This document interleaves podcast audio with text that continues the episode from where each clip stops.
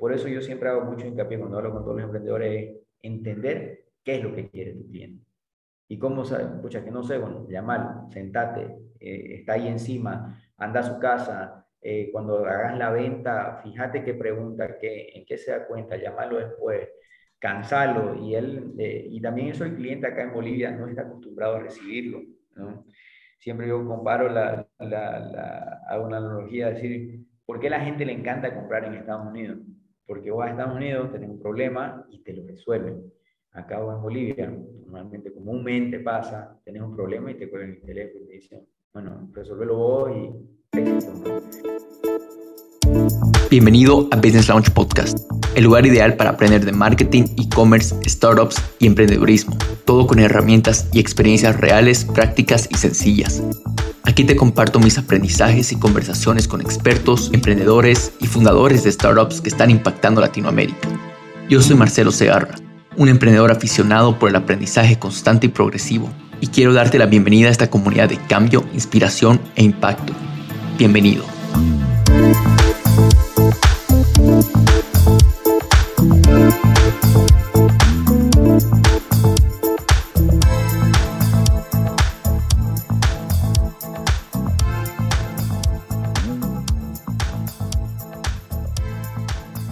Hola emprendedores, mi nombre es Marcelo Segarra, bienvenidos al Business Launch Podcast. En este episodio les traemos a Matías Martínez, él es el actual CEO y fundador de TokTok, que es el Uber de limpieza en Santa Cruz, Bolivia, y técnicamente lo que hace, bueno, es una startup que eh, trae servicios de limpieza a domicilios.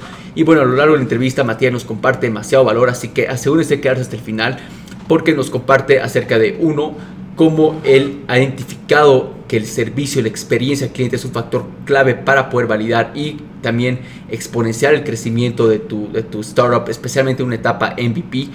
Eh, él agarró este modelo de viendo eh, técnicamente empresas de Estados Unidos y ha duplicado ese, ese modelo en Santa Cruz, Bolivia. También nos comparte acerca de lo que es identificar tus ecosistemas, que en este caso él entra a detalle de cómo él ha hecho en esos dos ecosistemas que él tiene.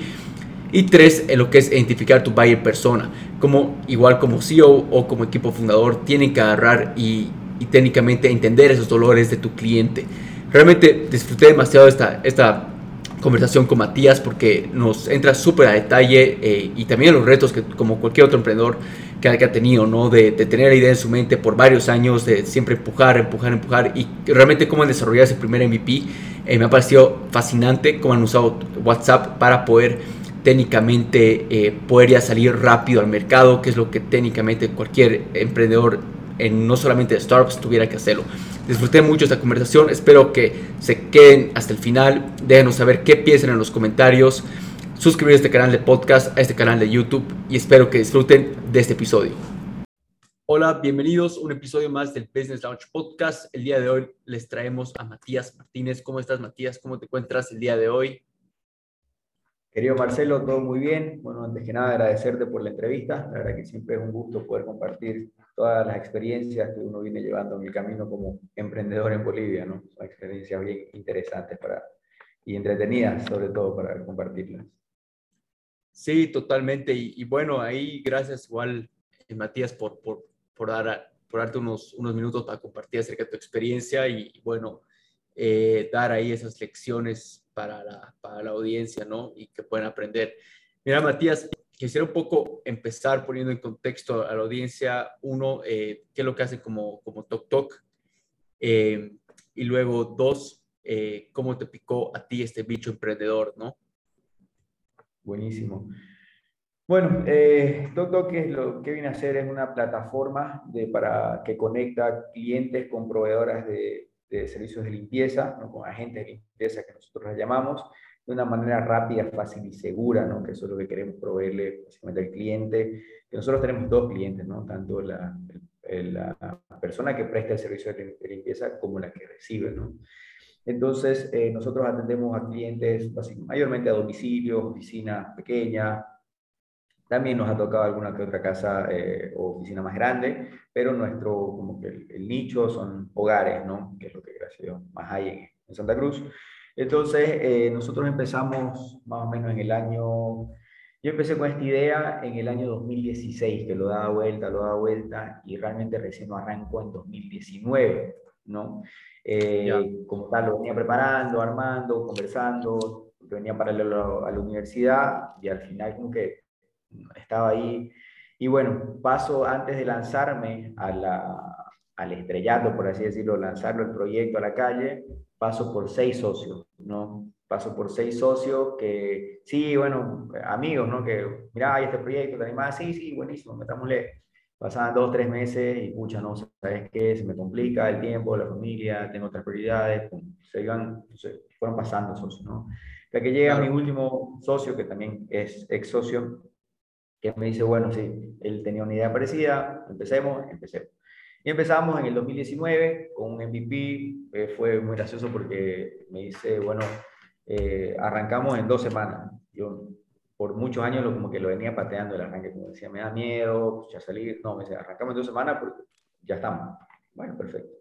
Entonces, en 2019 salimos, empezamos, bueno, como todo, como todo negocio que empieza, mm, los primeros servicios eran desastrosos, era, o sea, muchos reclamos, que cómo, que no sé qué, aprendimos también de limpieza, el de, porque antes yo me gusta la limpieza, soy obsesionado con la limpieza, pero hasta ahí llega mi conocimiento. Entonces, pues, tuvimos que empezar a, a, estudiar sobre el tema, ¿no? Y cuando uno se vuelve experto en el tema que sea, necesitas tiempo, necesitas experiencia, necesitas que te pasen cosas buenas, malas, este, para poder ir aprendiendo. Entonces, 2019 arrancamos como ahí un poco, poco torpes, a tropezones, y rápidamente, en dos, tres meses, nos dimos cuenta que teníamos algo muy interesante en las manos. Nos sobraban los clientes. Decíamos, no podemos atenderlos. Entonces, obviamente, mucho temor también, a pesar de que había mucho temor de la sociedad, decir, acá acostumbrado a tener una persona fija durante 5 o 10 años de tu vida que te atienda todos los, todos los días, a que yo venga y te mande una persona por hora y no, no, no, no la vean todo el jornal, lo tenías que tener por hora y si querías horas extra tenías que pagar adicional. Entonces al principio el choque fue culturalmente acá Bolivia, en, Estados Unidos se maneja, es muy común, digamos, el mundo claro. maneja, es muy, es muy, común. Y cuando llego a Bolivia, le digo a, a, las, sobre todo a las amas de casa, no señora, usted no puede pagar este, se va a quedar ocho horas, no se queda cuatro. Como que raspa un poco ahí, choca un poco, pero a lo largo del tiempo nosotros también le fuimos mostrando el valor agregado que nosotros les dábamos, seguridad, capacitación constante a, a, las personas, el de seguimiento. Mire, ¿sabe qué me hizo mal este servicio? Bueno, también le damos un servicio de garantía. Que buscábamos siempre darle solución y fuimos llevándolo el, el proyecto. ¿no? Empezamos con precios muy bajos, donde no ganábamos obviamente nada, por una estrategia introductoria, por así decir, al mercado, porque como te digo, hay un choque cultural muy fuerte. Entonces, y a nuestros precios bajos, la gente se animaba a probar. No decía, bueno, no voy a perder nada. Bueno, probaba y, bueno, y ahí ya lo enganchamos y volví a pedir y volví a pedir y volví a pedir. Ya nos bueno, fuimos armando una cartera de clientes súper interesante y también fuimos entendiendo qué era lo que quería el cliente, ¿no? Eh, uno a veces, eh, cuando empieza, uno empieza mucho sobre creencias, ¿no? Porque yo creo que esto va a ser así, pero cuando lo pones en la calle, no funciona. No, para vos en tu cabeza funciona ideal, pero el cliente no lo entiende o no le gusta o realmente no es una necesidad que está solucionando. Entonces ahí, em, bueno, ahí también hace un poco de, me apoyo mucho con emprendedores de acá, eh, con gente, por ejemplo, de, con Andrés, eh, con Andrés, con Javier y con, con, otros emprendedores, para consultarles, ¿no? Cómo armar estrategias en conjunto para su ruta, tanto para su ruta como para el nuestro, cómo encontrar qué era lo que realmente quería el cliente. Y bueno, empezamos hablando mucho con el cliente, que es lo que siempre nos dicen, va a ser por un proceso de pista 8, y fue eh, Jaime, que fue uno el que nos, nos, dio esa parte, fue muy claro, ustedes tienen que hablar con el cliente. Y bueno, pasamos a hablar con muchas personas de desconocidos, yo totalmente desconocido en plena pandemia, porque yo entré en la segunda etapa de pista 8, y empezar a entender qué era lo que quería. Eso fue detonante, o sea, fue como que antes no podíamos, o sea, fue, crecimos de tener, por ejemplo, por así decirte, 10 personas en diciembre, de 15 personas en diciembre de 2019, viene la pandemia obviamente, cerramos y en, eh, sería, estamos hablando, pasa toda la pandemia que fue muy duro, pero llegamos a este año, en julio 2020, íbamos a tener 40 personas en la calle, eh, fijas, todas con trabajo, atendiendo más de, no sé, 700, 800 clientes al mes, se movía, le cambiamos la vida a las personas que prestaban servicio de limpieza, porque también a ellas las escuchamos y las entendimos. Entonces, por eso yo siempre hago mucho hincapié cuando hablo con todos los emprendedores, entender qué es lo que quiere tu cliente. Y cómo sabe, pucha, que no sé, bueno, llamar, sentate, eh, está ahí encima, anda a su casa, eh, cuando hagas la venta, fíjate qué pregunta, qué, en qué se da cuenta, llamarlo después, cansarlo. Y, él, eh, y también eso el cliente acá en Bolivia no está acostumbrado a recibirlo. Siempre yo comparo, la, la, hago una analogía, decir, ¿por qué a la gente le encanta comprar en Estados Unidos? Porque vos a Estados Unidos tenés un problema y te lo resuelven acá o en Bolivia, normalmente comúnmente pasa, tenés un problema y te cuelgan el teléfono y dicen, bueno, resolvelo vos y éxito, ¿no? Entonces, también es hacer esa atención personalizada, obviamente un poco tediosa y cansadora, es un poco hasta traba la escalabilidad, pero cuando vos se la das, el cliente siente eso y se enamora. Se enamora y vos podés eh, tal vez fallar en algunas veces y decir, bueno, estamos probando y ellos también el cliente entiende como ellos fallaron en algún momento también nosotros, y se va creando una relación cliente-empresa, entonces ya además está una relación personal. Entonces, es una experiencia, tal vez me voy un poco abriendo un poco el espectro, pero bueno, te voy contando lo que más o menos me voy acordando. Y sí, eso es lo que nosotros hacemos. Eh, vamos, me ha tocado eh, también ir a, para entenderlo al negocio, ir a hacer la limpieza, ver cómo se hace, probar distintos químicos, probar distintas marcas y, y, también ver cómo catapultarte. Nosotros tenemos siempre, yo siempre tenía esa mentalidad que solamente alguna vez la escuchaste de Elon Musk que decía, si tenés un plan en 10 años, ¿por qué no lo puedes hacer en 6 meses? Y, y, siempre, me, siempre me pregunto eso, ¿no? Si, ¿Cómo me puedo catapultar como empresa? Nosotros pasamos de ser muy chiquititos, de tener empezar con cinco personas, a tener 40 y manejar un montón de personal. Eh, en realidad ni siquiera personal, ¿no? gente que prestaba servicio, a tener muchos clientes de, en menos de un año y te digo, pasamos 21 días, pandemia, paro, cierre, un montón de cosas, ¿no? Este, claro. Se va mi, se va mi socio, un montón. Claro. Y eso es, bueno, creo que siempre ando buscando eso, ¿no? Cómo catapultar, sí. cómo pasar de cero a 100 más rápido. Mira, Matías, quisiera, o sea, tocaste hartos puntos y quiero romperlo en pedazos porque de hecho son un montón de puntos eh, súper clave. Estoy sumamente de acuerdo en, en, desde, desde la parte que empezaste, cómo, cómo entender tus ecosistemas, ¿no? De, en cuestión de tus clientes y uno igual de las personas que brindan el servicio de limpieza eh, cómo también entender al cliente, ¿no? Eh, y eso creo que es fundamental, toda esa experiencia de cliente, customer experience, o sea, quiero romper en pedazos, pero antes de eso me interesa saber un poco eh, cómo fue tu MVP, ¿no? Eh? Porque normalmente, y, y, te lo digo esto igual como, como emprendedor, nos ha pasado de que no hemos podido eh, salir antes al mercado por ser muy perfeccionistas eh, y creo que es más o menos algo que, que conociendo acá tu historia y quizás la audiencia igual se puede relacionar, ustedes igual iban eh, procrastinando, ¿no? Técnicamente empujando, empujando, empujando la fecha de lanzar. ¿Cómo fue ese primer MVP? Eh, quizás si nos podrías explicar más o menos qué, qué usaron, qué, cómo era y esa experiencia que, que lo tenían. Buenísimo. Nada, ahí aplicamos una, una herramienta, que, una idea que, que yo siempre tengo mentores, es utilizar todo lo que está a tu alcance. Entonces, eh, tengo esa, ese empujón de mi, eh, mi, anterior socio, me dice, salimos. Bueno, busquemos cómo salir. Usamos WhatsApp. WhatsApp, eh, este, teníamos un logo por ahí diseñado, yo manejaba más o menos Canva, eh, salgamos. Yeah. Y empezamos a atender, ¿no? Empezamos a atender amigos, conocidos, y bueno, atendíamos por WhatsApp, eh, y dijimos, después aprendí, dije, escucha, si lo hubiera empezado antes, tal vez en proceso eh, porque uno decía, ¿cómo cobro? Ajá, o cómo cobro, cómo hago esto. Después aprendí que hay que probar rápido, probar barato, obviamente eso también, y, y aprender en el camino. O sea, vas a ir a golpes siempre, por más que sepas lo que toda la información que tengas, vas a golpearte. Y, Entonces, y ahorita nos mencionas esas cosas, esas dudas que tenías, o sea, cómo voy a cobrar y, y todas las cosas. O sea, ¿cómo, ¿qué modelo de negocio ustedes eh, utilizan ahorita como TokTok? Sea, ¿y cómo fue cambiando eso, ¿no? Durante el tiempo. Bueno, nosotros siempre tuvimos una, o sea, yo siempre tuve una idea que era eh, hacer como el Uber de la limpieza, ¿no? Cobrar una comisión sobre, la, sobre el servicio que prestaban las agentes de limpieza. Y bueno, básicamente nos manejamos así, ¿no? Ellas, cuento así rápidamente, el cliente ingresa su pedido, eh, me dice, me cuenta un poco de su domicilio, nosotros ya tenemos estandarizado, tenemos, tenemos los precios y sabemos cuánto tiempo llevan a durar después de la, limpieza, después de, de, haber hecho más de 7.000 servicios, tenemos información que es válida y no, no funciona bastante bien. Y ahí el cliente, no sé qué sé yo, viene Marcelo, me dice, Matías, necesito una limpieza para mi departamento. Bueno, de en qué ubicación queda, cuántos cuartos, cuántos baños, qué es lo que hay que hacer un poco. Y digo, mira, te cuesta tanto, van a hacer tantas horas y va a ir una persona, ¿no?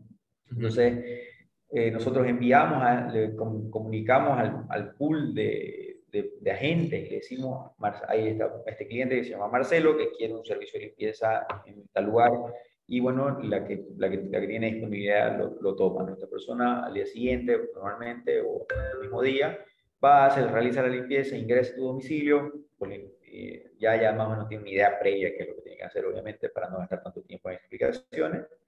O a veces si no hay nadie, simplemente entramos, limpiamos lo básico, lo que ya sabemos, y nos retiramos. Una vez finalizado, nosotros te comunicamos por WhatsApp actualmente, Marcelo, se finalizó el servicio, puedes hacer el pago y manejamos, bueno, QR o todo lo que, todo lo que sea, o, transferencia, ¿no? O también puede ser en efectivo. Entonces, que también eso estamos aprendiendo y creo que la pandemia a todos los emprendedores nos ha ayudado en ciertos aspectos y salimos perjudicados bastante, pero el tema de emprendedor tecnológico fue como que un paso bien favorable, ¿no? Sobre todo por las o sea, actualmente utilizas un tipo de, de, tecnología aparte de WhatsApp y demás o, o, nada de eso. Sí, actualmente sí, todavía, lo, todavía utilizamos el, sistema de WhatsApp porque en un momento intentamos probar una, migrar a una aplicación eh, y el tema, no, el tema del domicilio, de dejar entrar a alguien a tu casa, eh, necesitas tener una conversación como que más cálida con alguien, no puede ser tan... Más humano. Que venga, digamos, ¿no? Vamos pedir una pizza o pedir un, Uber, digamos, ¿no? Porque no sabes quién te va a llegar. No sabes, y cada cliente es un mundo, ¿no? Nosotros tenemos como que diferenciado a cada cliente para poder darle una mejor experiencia también. Claro, y mira, eh, esto de hecho quiero resaltar con la, con la audiencia y eh, eh, parece muy bien, o sea, el, el, negocio cómo has construido, creo, creo que ellos pueden tomar muchas de estas cosas.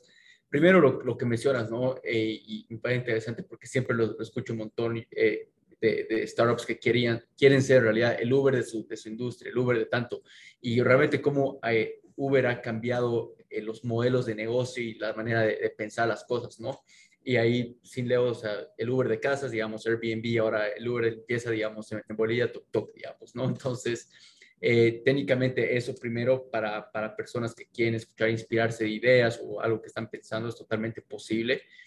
Y dos, me parece eh, increíble igual como ustedes, o sea, han construido todo un, un, comercio, igual que muchísimos comercios alrededor de WhatsApp. Hace, hace unos meses atrás, digamos, WhatsApp acaba de hacer una alianza con Uber eh, para pedir, digamos, ya Ubers a través de WhatsApp, ¿no? Porque hay personas, o sea, WhatsApp es un, medio de comunicación que está siendo todo el rato utilizado y pensar a veces de montar tu propia plataforma es simplemente una manera de, empujar el, lanzamiento o, ese primer MVP cuando lo puedes construir y acá tal cual el, el ejemplo como, como tú mencionas sobre una plataforma ya existente, digamos, ¿no?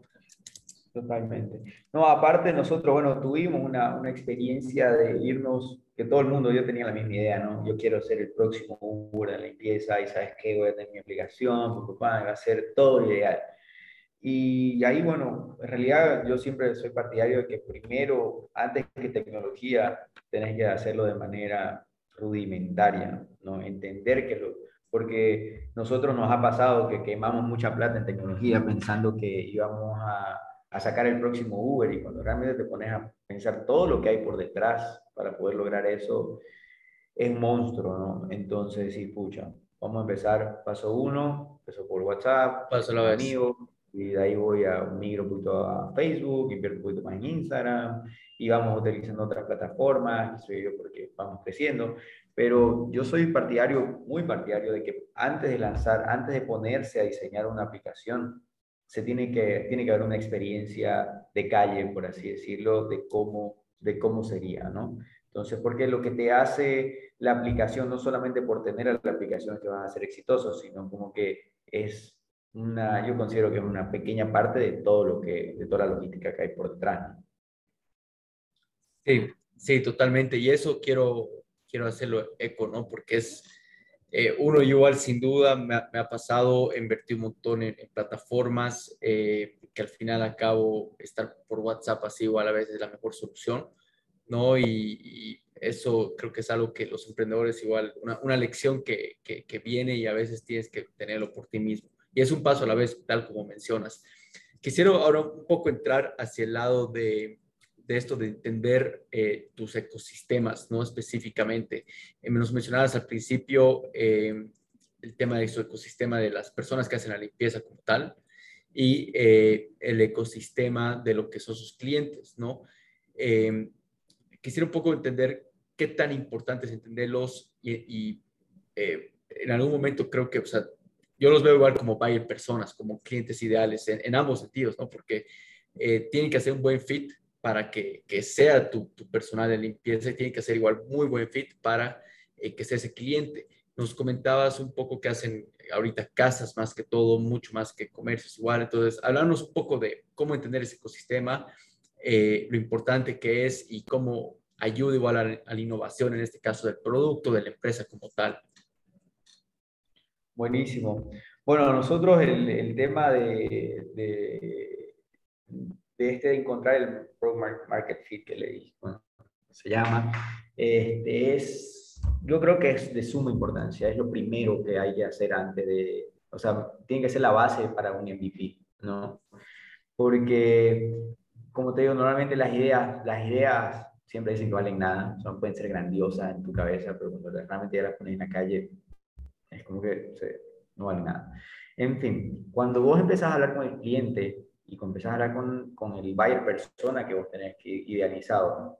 En nuestro caso, que si yo teníamos idealizado a, a mujeres entre, tan, entre cierta edad que hacían, realizaban ciertas actividades, ¿no? que era lo que nosotros teníamos en la mente. Y de ahí cuando nos fuimos, yo personalmente me fui, me, me he ido a la casa de las clientes a sentarme a hablar con ellos. Voy a revisar, ¿no? Y le cuento, ¿no? Y me, me cuenta a mí, no, miren, mis problemas son estos, porque a mí la chica que venía anteriormente me falló, este, o me robó, no me robó, no sabía limpiar vidrio, o sea, me quemó ropa, eh, una infinidad de cosas, ¿no? Entonces, cuando vas entendiendo eso, sí, esos dolores. Tomás los dolores, agarro, voy a hablar con mi otro, con mi otro cliente, que es el proveedor del servicio, Ahora, contame qué te pasaba en tus anteriores trabajos. No me pagaban, me explotaban, me eh, hacía horas extras y nunca nadie me las reconoció, este, no, no, tenía la libertad, era, era, no sé, graduación del kinder de mi hijo y no podía ir. entonces, entendiendo esos dos, esas dos informaciones, a ella le doy una solución. Usted puede trabajar, a la persona que presta el servicio de limpieza, usted puede trabajar cuando te guste, sin ningún problema. O sea, en serio, en serio. Y voy a, ¿cuánto voy a ganar? Voy a ganar bien. Wow. Pum, la cabeza de ella como que explotaba así. Pero no, pero no, o sea, es esa, esas personas lamentablemente han sufrido muchas estafas, mentiras, entonces como que entran primero así como que con desconfianza, ¿no? Porque no, no entienden que pueden, que pueden ganar bien a través de, de una plataforma, ¿no? Entonces, pedidos ya, por ejemplo, acá ayuda, mucho porque corre la voz, ¿no? De que un rider te va muy bien, ¿no? Entonces, o ya es claro. fuera, ¿no? Entonces, eh, bajo la misma modalidad ahora, pero para limpieza. Entonces, ayuda mucho esa, esa que se cree esa, por así decirlo, eh, esa teoría. Esa, esa primera confianza, digamos. Sí. Y, bueno, entender que esa desconfianza, cómo convertirla a tu favor, darle, darle esa confianza, que se sientan cómodas, que puedan generar. Porque nosotros, eh, eh, uno de los miedos era, era, eso, ¿no? También proveía, en su momento le dábamos becas hasta de estudio, porque era una, ¿cuál es tu sueño? Escucha, mi sueño es estudiar. Conseguimos una beca de estudio junto a la Universidad Domingo Sabio y ya teníamos un descuento y se pueden inscribir y pueden, porque la idea yo creo que en realidad la, la entrevista habría empezado así. ¿Qué es lo que me, impulsa a hacer Tok Tok? Y en realidad la mayoría de los negocios que yo hago es por un, ¿sabes qué? Es por una, un tema muy personal. Una vez, te cuento una historia así muy breve, estábamos almorzando con mi padre en un restaurante y viene una persona a pedir dinero, limosna, y me dice, y le, me dice, no le da a mi padre, no, no, le quiere dar nada. Y le digo, ¿por qué no, se lo, ¿por qué no le damos? Podemos, tenemos la oportunidad, no sé, dale dos, cinco bolivianos. Y me dice, no, me dice, porque a la gente no se le ayuda con plata, se le ayuda con trabajo. Y esto te digo cuando yo tenía 12 años. Y a mí me, me quedó muy grabado en la cabeza. Y yo dije, bueno, yo tengo que impactar acá, o sea, mis negocios o todo lo que yo haga, tengo que impactar de alguna forma, de manera positiva. Entonces, si yo a estas personas que son, prueben la limpieza, le puedo cambiar la vida, a través de darle un trabajo digno. Y aparte les puedo hacer estudiar. Aparte puedo hacer que se compren un terreno, porque les pasó. Puedo hacer que no sé, mejoren su calidad de vida, se sacan, o sea, viven muy bien. Entonces, yo para mí, yo estaba hecho. Y por el otro lado, mi cliente le resolvía ese dolor que es tener una persona eh, que te haga la limpieza porque es bien que te falle, que no esté, todo ese tema, se lo hemos resuelto. Entonces, la fidelización que tengo de ambas partes es enorme. Claro. y, y, realmente, mira, admiro eso y, qué bueno, ¿no? O sea, quisiera que la audiencia pueda rescatar eso, eh, el tema de, creo que al final a cabo la motivación eh, transformal, se podría decir, interna de un emprendedor es eso, de, de, crear trabajos, crear, eh, ayudar a otras personas a cumplir y resolver problemas, ¿no? Que al final eso es lo que te das cuenta de que lo, lo, vas haciendo. Quizás al principio va a ser de que quieres ganar tu propio dinero, traer tu propia empresa. Sí, esos son los factores externos, ¿no? Pero al final, al cabo, eh, hay esos factores internos que llegan a ser de resolver esos verdaderos problemas y, y, bueno, cosas más allá que van de ti mismo, digamos. ¿No? Y, y sin duda, qué, qué, increíble cómo lograste entender. Me sorprende, la verdad. Eh, y entras a detalle. Creo que estas son cosas que, que la audiencia puede 100% eh, aplicarlas eh, en sus empresas, ir ese paso más allá. Y tal como dices, o sea, en Estados Unidos, o sea, vemos estas empresas que crecen y es justamente por este customer experience que, que dan tanto a, sus trabajadores, eh, le dan todos los beneficios, a todas las cosas que pueden para que estén contentos, para que tengan esa, esa capacidad de crecer dentro de la empresa, porque imagino que, no sé si es algo que ustedes tienen, pero algún tipo de entrenamiento eh, sobre cómo hablar con el cliente, sobre las cosas que tienen que hacer. O sea, ustedes mismos van desarrollando ese talento que tienen de, sus eh, personas de limpieza, ¿no? Entonces, y, igual viene por, por el otro lado de poder, eh, bueno, resolver todo ese tema de sus clientes. O sea, son cosas que lo estás duplicando y aplicando aquí en Bolivia, cosas que, que se ven en otros países y sin duda es algo súper admirable esa parte. Y, sí, no, es, interesante. No sé cómo. Eh, perdón, perdón que te corté. No, no, tranquilo. Eh, mire, quisiera girar un poquito la, la, la, moneda porque esto es algo que, que, sí te quería preguntar hace rato y se me estaba pasando en alto. Vamos a volver luego quizás un poquito más a esto. Eh, y me da mucha curiosidad por el tema de que ahorita, bueno, estás tú como un, un solopreneur, digamos, con un, como un solo founder. y quisiera un poco saber los retos que hay detrás de todo eso, eh, un poco igual acerca de la, de la, misma separación que tuviste, en, quizás en el primero y segundo intento. Em, lógicamente esto lo, digo porque hay muchos emprendedores que, que, a veces eso les detiene, ¿no? Saber si necesitan hacer algo solo o no necesitan hacer algo solo, cómo tú has evaluado esa misma situación y, y, bueno, que ellos igual pueden aprender acerca de, de, ese tu proceso de toma de decisiones ahí. Buenísimo, sí. Bueno, yo em, emprendí en sociedad y he emprendido solo, entonces puedo hablar de, de los dos eh, aspectos, ¿no? Emprender en sociedad es como que hay un libro que siempre me lo recomendaron, se lo recomiendo a, toda tu audiencia, creo que es muy bueno, que es el libro negro El Emprendedor, recomendado por mi, por mi mentor. Y donde dice, bueno, una sociedad es como dice, meterte un submarino y es un matrimonio, básicamente. Cuando estás adentro, abajo del agua, listo, tenés que pelear y tenés que salir, o sea, tiene que salir todo bien, no, no, no hay vuelta atrás.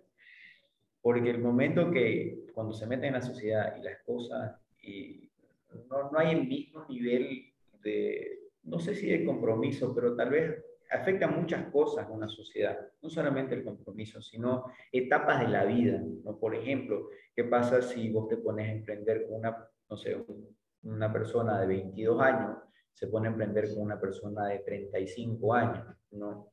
Sobre todo en Bolivia, ¿no? Que eh, la persona de 35 años tiene otras responsabilidades, tiene su casa, tiene su esposa, sus hijos y seguramente te aseguro que tiene mucho más gastos que una persona de 18. El de 18 va, o sea, o el de 22, digamos, por así decirlo, no tiene esa tanta presión. Entonces, eh, siempre yo digo, cuando se va a armar una sociedad es analizar todos los, por más que sea tu, una persona ideal, como por así decirlo, hay que analizar todo el ambiente Sí, todo el ambiente, su ambiente familiar, su ambiente de amigos, eh, porque más que más la gente que influencia en la persona, ¿no? Y, bueno, influye en las personas. Y también eh, la fortaleza mental que puede llegar a tener esa persona. Porque vos sabes que cuando, como emprendedor, una herramienta clave que vos tenés que tener es la fortaleza mental.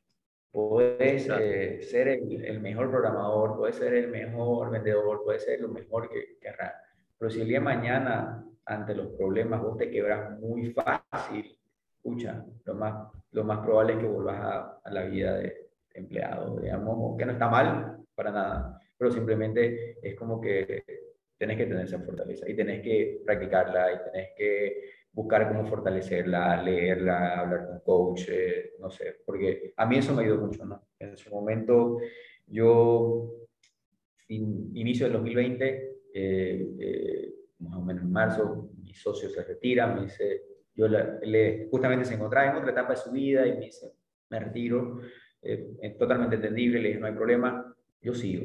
Yo ya había llegado muy lejos con esto, o sea, ya había apostado todo, ya había quemado todas las barcas y hasta luego, dije, esto hasta el final. Y, y en ese momento yo venía muy, o sea, venía coacheado, o sea, venían coacheando muy fuerte. Entonces, para mí fue como que, listo, no pasa nada, vamos para adelante y vamos solo. Y obviamente pasa eso que tus ideas, pues, no las tenés que discutir con nadie, es como que compruebo, voy, me muevo, me muevo, me muevo, me muevo muy rápido. Tiene sus pros y sus contras, ¿no? No tenés con quién discutir tu idea, no sabes si es buena o es mala, entonces empezás a, a llamar amigos, conocidos, cuando emprendes solo, ¿no? Y es un reto bastante, bastante grande. Yo te lo, te lo puedo te lo, te lo comparto desde de ambos lados, ¿no? Es bastante grande porque sos responsable de todo, ¿no? Y de repente te encontrás que sos responsable de 40 familias que la madre la provee el servicio de limpieza, internamente teníamos a otras cuatro o cinco personas, y cuando te das cuenta decís, wow, qué responsabilidad, ¿no? Este, y tenés que tener respuesta para todo y muy rápido, entonces para mí, yo soy muy, muy pro de, si vos realmente querés emprender solo, tenés muy fuerte la, la, la cabeza. O tenés que tener mucha fortaleza mental para poder afrontar todo lo que se viene, que no es poco, no es no es, es muchas cosas que Totalmente. tenés que estar en dos veces en el mismo lugar, más o menos. Entonces es medio difícil. No, claro. Claro, y no, sin duda, bueno, y yo de, de, mi lado, eh, todos mis emprendimientos sí fueron en sociedad, he tenido buenas y malas y definitivamente lo, lo que mencionas es totalmente cierto, no me asocio igual con personas mucho más mayores eh, de mi edad y, y hay, hay, grandes diferencias, hay temas que tienes que tomar en cuenta, cosas que, que uno no, es mejor hacer las preguntas difíciles y tener las cosas claras al principio, eh, el momento de empezar una sociedad y creo que a veces en eh, muchos evitamos esas, esas conversaciones duras por, por el tema de, de, que recién están arrancando, no sabes qué va a pasar y demás, pero es mejor tener desde el principio. Así que sin duda, bueno, demasiado buen, buen consejo, eh, Matías. Yendo, bueno, girando un poco la página, eh, quisiera un poco entender hacia el lado de, de, de, lo que hablabas un poco, yendo un poquito más del lado de ventas, ¿no? Eh, específicamente, si no estoy mal ahí viendo un poco acerca de TokTok, creo que están trabajando, no sé si con igual el, el lado B2B, pero también hacia el lado B2C. Quisiera un poco entender eh, eso. Ahorita más o menos se enfoca netamente B2C, netamente B2B, la diferencia que ese approach diferente, porque es diferente estrategia vender ambos, ¿no? Entonces, más o menos comentarnos un poco acerca de, de eso. Buenísimo. Bueno, nosotros en realidad nuestro enfoque principal es el domicilio, ¿no? El domicilio y qué es lo que pasa. Nosotros el, el, B2, el, el B2C, ¿no? Entonces, el B2C, ¿qué es lo que... Eh, normalmente el cliente, como generamos esa relación de cliente-empresa, vas a su casa y dice, por favor, no me puedes limpiar mi empresa. La persona que va a hacer la limpieza falló, no fue bien. Y casi como que sin querer queriendo entramos a, a B2B, ¿no? Entonces, eh, entonces, básicamente no, no es que yo, sí buscamos ciertas, em, o sea, tenemos aquí empresas que tenemos eh, con, cierta, con mucha recurrencia, por así decirlo. Entonces, pero son empresas pymes que básicamente se atienden muy igual a un B2C, ¿no? Entonces, porque son, la limpieza, si vos como la ves, tiene muchos rubros, ¿no? Y, pero mi fuerte y mi, lo que nosotros apuntamos en el domicilio, porque nosotros te, si vos te puedes, si vos entras a Facebook y puedes mirar nuestras comunicaciones, es como que te resuelvo las tareas de la casa, ¿no? Porque no solamente te resuelvo la limpieza, te resuelvo el planchado. Nos ha tocado que eh, está la chica terminando de limpiar y una señora me dice, eh, eh, Matías, en la noche tengo una cena y tengo que picar un montón de cebolla, un montón de zanahoria, ¿me puede ayudar? Y la ves a la señora picando cebolla, picando zanahoria, entonces, listo, cenamos. O sea, como que le solucioné, que somos unos solucionadores de problemas, básicamente, ¿no? Para las tareas de la casa. Entonces, eh, mi enfoque es eso, ¿no? Es, B2C. Eh, no, también otra recomendación, por así decirlo, no apuntar a miles, sino como que anichate y dale durísimo. Que algún momento, porque si vos te empezás a abrir no, que yo ¿sabes que también quiero tener empresas y también quiero atender eh, casas que están en reconstrucción y también quiero hacer pulido de piso. Y, no, yo hago limpieza de casa, te hago planchado y te ayudo con las tareas de hogar. Con eso, ahí ese es mi enfoque. Entonces, después más adelante nos tocará hacer empresas seguramente, ¿no? pero, pero va a ser una empresa de limpieza como tal, sí, pero no es mi enfoque, ¿no? Entonces, que eso es un gran diferenciador con la empresa de limpieza tradicional, ¿no? porque ese, ahí está la novedad que era de nosotros, porque normalmente la empresa de, tradicional de limpieza está muy lejos de manejarse como nosotros manejamos, por un tema que tiene una estructura muy pesada, tiene diferentes formas, su nicho es diferente. Ellos buscan hospitales, buscan colegios, buscan empresas grandes, bancos, y nosotros, yo me voy a la, como que al volumen, Claro, claro y sí, sí, no, y, lo entiendo y tiene mucho sentido y, bueno, igual como para la audiencia ahorita más que lo, lo logré entender más contigo explicándolo, eh, lógicamente, principalmente en Bolivia vemos que, o sea, en mi caso yo tengo una señora que hace una limpieza en mi casa y, y bueno, viene una vez a la semana, pero me falla y listo, chao, arruiné, ¿no? Y, o viene algo que, que, o sea, y son, son, es la realidad, ¿no? O sea, y, esa, esa señora de limpieza hace para toda la familia, digamos, ¿no? Y, técnicamente es así como, como uno empieza a conocer,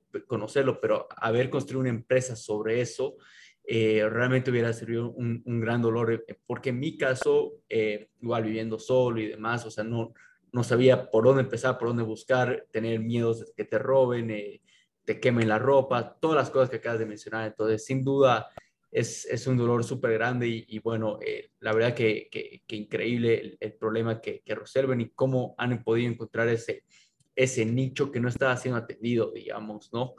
Eh, así que buenísimo, mira, quisiera ver un poco igual, Matías, antes de pasar a, la, última parte, que son las, las, preguntas finales, quisiera ver un poquito qué sigue para ustedes, eh, dónde ves TokTok en los, en los siguientes años, quizás uno o dos años, y, qué viene para ustedes.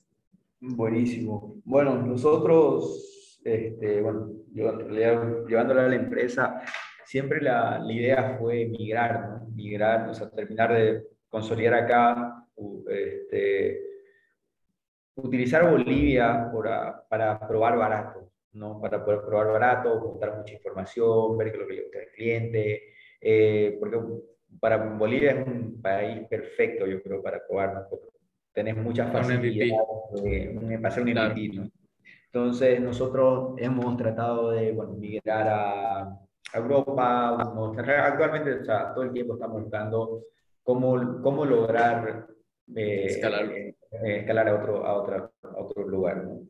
Porque obviamente el conocimiento lo tenemos, la tecnología, estamos bastante a la vanguardia y nosotros hemos comparado con, con las plataformas a, nivel mundial que son líderes, por ejemplo en Europa, y vos podés mirar su página web o su forma de, trabajar está muy cercana a lo que nosotros hacemos, que eso es algo, la verdad, que nos enorgullece a toda la empresa porque decimos, o sea, hemos venido trabajando de manera bien rudimentaria, pero bueno, no estamos lejos, ¿no? simplemente eh, creo que eh, para impulsar a todos los emprendedores como que hay que soñarlo y trabajar sobre ello y, y seguir para adelante y algún rato lo, si seas constante vas a llegar sí o sí. ¿no? Entonces la idea es migrar, la idea en principio es poder terminar de validar todos los costos, las cosas acá, eh, seguir operando en la, en la, ciudad de Santa Cruz y no abrir a nivel Bolivia, sino directamente ya poder eh, mira, no mira, como digo, perdón, para la redundancia, ¿no? claro. Porque también Totalmente. tema de cultura. Sí, ¿Y, por qué no, no te interesa, y eso de curiosidad, ¿no? ¿Por qué no te interesa migrar al, resto de Bolivia? ¿Por qué no me interesa migrar? Bueno, es un, es un tema, el tema cultural es muy complejo, ¿no? El tema cultural, eh, nosotros lo hemos analizado, el tema de cómo se manejan los, eh, por ejemplo, vamos a decir, en, en, Cochabamba no se manejan precios mucho menores a, a Santa Cruz, ¿no? Entonces, normalmente se cierran a que, como decimos, la persona que limpia tu casa, limpia donde tu mamá, tu abuela, tu tía. En Santa Cruz es como que no, no, hay, no hay tan, no hay tanta esa, sí hay esa afinidad, pero no es tanta como claro. que hay en, en, las otras ciudades.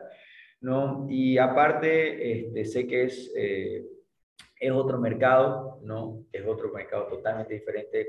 Cochabamba es, no es, considero que es bastante el esfuerzo que se realiza para, que, para un mercado pequeño, ¿no? Entonces, eh, y La Paz es otra forma, literalmente, otra cultura eh, bien compleja de, de tratar, ¿no? En, en, el sentido de que hay la cultura de que la persona que le, le pagan X monto eh, se tiene que quedar a trabajar todo el día, ¿no? Entonces... Eh, hay muchas barreras que romper, digamos, al consumidor, Hay muchas barreras culturales, ¿no? Tanto de la persona que recibe como que la que va a dar el servicio, ¿no? Hay mucho, mucho choque, entonces yo, en vez de gastar en, energía en lo que sabemos que ya no vamos a chocar, prefiero chocarme afuera con otra visión, con gente que, la, que entiende la cultura que significa por hora, eh, no tenés que, el tema de, la puntualidad es mucho más serio, el tema del compromiso es mucho más serio. Son cosas que también uno idealiza, ¿no? Hay que estar afuera también para... Claro. Y, la verdad que me parece increíble y igual quiero que la, que la audiencia lo, lo, rescate porque, eh, como te digo, o sea, normalmente creemos que, que el first to market es el mejor, ¿no? O sea, si tú vas a, ya sea países como Europa que estás hablando, que hay otras marcas posicionadas, pero al fin y al cabo ellos ya hicieron el trabajo duro de romper esas culturas, esas barreras, ¿no? Mientras que acá, digamos, ya sea Cochabamba, La Paz y otras ciudades, podría venir otro, romper esas barreras y recién igual ustedes entrar. O sea, no siempre ser el primero significa que ser mejor, más bien se trata de, de, ser el mejor, ¿no? De ser el mejor y hacer las cosas bien y, y, bueno, tener ese, ese know-how y cosas validadas, como, tal como acabas de mencionar. Así que bueno, Matías, mira, totalmente los, los felicito por, por eso. Vamos a pasar a, la tercera, última parte, que es técnicamente el de las, de las preguntas rápidas. Eh, las preguntas son cortas y bueno, las, las respuestas no, no necesariamente. Dale. Eh, primero, ¿cuál es tu lección, quizás entre comillas, aprendizaje más grande? Eh, ser resiliente. Bueno, resiliencia es lo, lo, primero que me, me viene a la mente. Sí, totalmente. Y, es, es, es, difícil obtenerlo, pero viene con, con práctica. Con práctica, correcto. Em, luego, segunda pregunta, y esta la, la, digo por, por, el tema de que se ha preguntado a todos los emprendedores, ¿no? Que es algo fundamental. Emprender es algo solo, específicamente en, tu caso es más solo todavía, eh, emprendiendo solo. Eh, ¿Cómo cuidas tú tu salud mental? Bueno, eh, coaching es ser sincero con uno mismo cuando sabes que, sabes que no vas más, dar una llamada. Yo soy amante de la psicóloga, o sea, es lo máximo, ¿no? O una psicóloga o un coach o un libro o ejercicio, bueno, todo lo que te lee, si vos lees hay un libro que se llama el 5, 5 AM, el Club de las 5 de la mañana, el Club de las 5 AM, perdón, ahí te comentan tal cual, y si vos lees esos libros, te comentan cómo los grandes empresarios mantienen esa fortaleza mental, y todos usan desde nutricionista, eh, personal trainers, eh, psicólogos, coaching, y bueno. CEOs, todos, sí. Entonces, sí, creo que totalmente. tenerlo. Sí, y ahí súper, súper bueno que, que, lo menciones, es, librazo y, yo igual personalmente igual lo, aplico, me levanto tipo 4 de la mañana para dedicarme solo tiempo a mí, eh, algo fundamental, ¿no? Claro, vamos a la otra pregunta que es, ¿cuál fue tu mejor inversión? Y esto lo, me voy en cuestión de libros, una vacación, curso y demás. Mi mejor inversión, wow. Mm, buena pregunta. Eh, inversión, eh, vamos a decir, en, en, en, tiempo lo voy, a, lo voy a poner. Inversión en tiempo es escuchar, darme, eh, darme el tiempo de buscar a las personas que yo quisiera, o sea, como yo tengo una persona idealizada, ¿no? Para como, como, quisiera ser. Darme todo el trabajo de buscar a, a esa persona y escuchar. ¿no? Yo a mi mentor habré tardado por lo menos dos, tres años a llegar a él, ¿no? Y ahora tenemos una relación increíble. Es como un tío, padre, por así decirlo, que ante cualquier problema lo llamo, ¿no? Entonces, esa es mi mejor, yo digo, mi, inversión, mi mejor inversión de tiempo, eh, haberlo, haber invertido para encontrarlo a él, ya, ah, otro, ya otros también. claro, y, qué, qué, bueno que lo mencionas, o sea, y, y, sin duda es la, la, mejor inversión tener a alguien un mentor realmente, ¿no? Alguien que te asesore y que te coche, o sea, y, y demás. Eh, o sea, es realmente algo eh, increíble tenerlo. Y yendo a la otra pregunta, es, ¿qué emprendedor de la TAM admiras? ¿Qué emprendedor de la TAM admiro? Muy buena pregunta. Hmm, este, la verdad que no, no tengo así a alguien como, como de la actualidad, así como un, alguien que me, que me, como que me vuelve loco, así como si quiero seguirlo a él. Tengo, eh, a ver, la verdad que me, me agarran en curva. Yo tengo como, como, como ejemplo a empresarios bolivianos, ¿no? Empresarios bolivianos, ¿no? Tengo empresarios bolivianos como, como, como forma de ser, porque el, para mí el empresario boliviano, así en corto, tiene muchas cualidades que el empresario de afuera no tiene, que es lo que te decía, la resiliencia. Emprender en Bolivia es nivel... Otro juego. Es como que, viste, en los videojuegos es como que experto, súper experto. Entonces, cualquier persona que haya logrado algo acá eh, grande, yo lo admiro. O sea, tengo una persona que yo admiro acá, básicamente mi mentor, que es el que yo lo tengo como referente y yo, escucha, y mañana eh, es él el que me, me guía, digamos, ¿no? Entonces, no, la verdad que no tuviera así como, normalmente seguramente alguien te, te, puede llegar así rápido, ya que son, son geniales, son tipos tremendos, ¿no?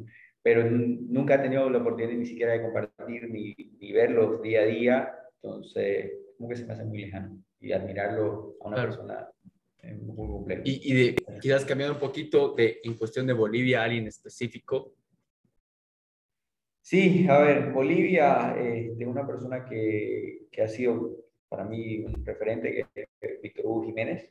Él es una persona, ya es, eh, tiene muchos años de experiencia, eh, tiene muchos negocios, muchas empresas por, por, que ha realizado, y mucho manejo de personal, qué sé yo. Entonces, salir de, por lo que siempre, siempre conversamos con él y es como que, escucha, Matías, pasa esto, hacerlo así yo lo hago, tal cual.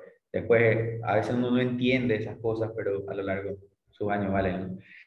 Y también una, buena cosa que me gustaría comentarlo a toda tu audiencia, que un mentor no solamente es lo que, el que te va a decir qué hacer, sino también te va a abrir puertas a muchos otros lugares donde vas a encontrar gente genial que decir, escucha, con sentarte 15 minutos, 30 minutos con otra persona, tenés, para, tenés material por lo menos para, para un mes, dos, tres meses tal vez, o lecciones de vida que, que te cambian. Entonces, creo que es muy importante invertir en, Totalmente. Eh, nos vamos con la siguiente pregunta que ya se quiere. ¿Fue la persona que más influyó en tu vida? ¿Y por qué? Que más influyó en mi vida. Wow. Eh, bueno, yo creo primeramente mi, eh, los consejos de mi padre, ¿no? Los consejos de mi padre como, como pudiste escuchar anteriormente, eh, para, para mí fue como que esa es la línea. Esa es la línea, ese es el norte y, y bueno, y cuando seguí ese norte, empezás, creo mucho un poco el tema de las energías, pero cuando seguí, cuando vos tenés un objetivo, en, el camino empezás a encontrar gente que tiene el mismo objetivo y se te hace mucho más fácil. Entonces, eh, eh, te, hace, se te hace mucho más fácil seguir en esa línea, ¿no? porque a veces dudas de, de, si seguir por la misma línea o no sé qué, pero escucha, siempre hay algo que te dice, seguí, va a andar para adelante. Es tener paciencia y, y poder tener la, la visual de cuando estás tranquilo, poder ver todas las oportunidades que tienes por delante. Totalmente. Y nos vamos con la última pregunta que llega a ser, ¿cuáles crees tú que son las características de un verdadero CEO eh, y, eh, entre comillas, igual, paréntesis, líder? Líder, buenísimo. Bueno, primeramente, características, tener principios, ¿no? es algo indiscutible. Eh, tener, claro, eh, tener, ser muy creativo, muy, muy creativo, ser muy resiliente este, y perder el miedo a todo. No tener miedo a nada. Eso creo que cuando vos perdés el miedo, empezás a perder, perder el miedo a todo, como que te vuelves imparable, vas para adelante, ¿no? Entonces, serían las cualidades que, que yo creo que un buen CEO para llevar a cabo una, una empresa lo necesita, ¿no? Y también transmitir paz a tu equipo, ¿no? También en, líderes también y no darle toda la comida en la boca, sino hacerlos pensar y que también mostrarles el potencial que tienen. Cuando vos empezás a formar a tu equipo como líderes, como cabeza, y, y es súper interesante cómo cambia su forma de trabajar. Como que dicen, wow, tengo la responsabilidad de llevar la empresa a cabo iban muy, muy, muy bien. Eso es algo que, que, que, creo que es muy necesario. Y premiar cuando, y felicitar cuando se debe. Sí, sí, totalmente de acuerdo. Bueno, Matías, ya hemos llegado al final de la entrevista. Eh, la verdad que pasó volando y te, quedo muy agradecido. Nos has tocado varios puntos claves desde, el tema de saber seleccionar una, una sociedad, cómo identificar tu, tu buyer persona, tus ecosistemas, eh, toda esa experiencia, servicio que tiene que brindar alguien. Así que te agradezco realmente eh, todo lo que nos has compartido. Esperamos tenerte pronto de vuelta en el, programa en unos meses y, ver cómo TokTok ha ido creciendo, escalando eh, y desearles todo lo mejor, ¿no? No, muchísimas gracias, Marcelo. La verdad que un gusto poder compartirlo, podemos conversar horas sobre esto. A veces me voy por las ramas, pero porque algo que me apasiona, ¿no? Así que no, un gusto cuando, cuando querrás, gracias. Un abrazo, Gracias por escuchar este episodio. Si te gustó nuestro contenido y sacaste valor, regálanos una reseña, una calificación y suscríbete a nuestro podcast y nuestro canal de YouTube. Esto nos permitirá traer y llegar a los mejores expertos y emprendedores de la TAM, como también llegar a más personas con ganas de llevar su vida al siguiente nivel como tú. Ayúdanos a formar una comunidad de gran impacto. Y si no pudiste tomar nota de algo importante, no te preocupes, lo hicimos por ti. Visita los show notes del episodio en nuestra página web, en businesslaunchpodcast.com. Y si estás buscando más formas de aprender, emprender y expandir tus conocimientos acerca de marketing, startups, emprendedurismo o e-commerce, aquí te dejo tres formas gratuitas de cómo hacerlo. 1. Únete a nuestra comunidad de Quiero Emprender en Facebook. 2. Suscríbete a nuestro newsletter en nuestra página web. 3. Síguenos en Facebook, Instagram y LinkedIn como Business Launch Podcast.